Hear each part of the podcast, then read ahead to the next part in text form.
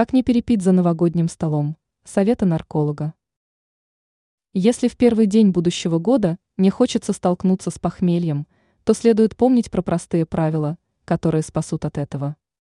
Подробнее рассказал нарколог Даниил Петров в разговоре с газета.ру. Он отметил, что облегчат интоксикацию и ускорят выведение токсинов специальные препараты.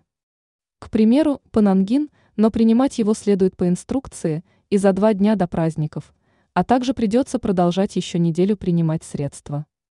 Все-таки спиртное вымывает не только жидкость из организма, но и важные элементы, которые необходимы для нормального функционирования организма. Еще одно важное правило заключается в том, что нельзя пить спиртное натощак. В этом случае быстрее наступит сильное опьянение.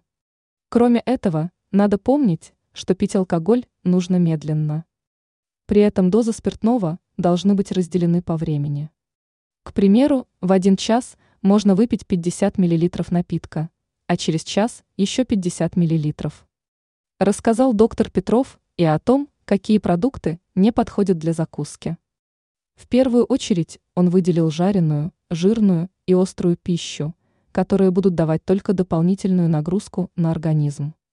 Кроме этого, не надо совмещать спиртное со сладкими фруктами, десертами.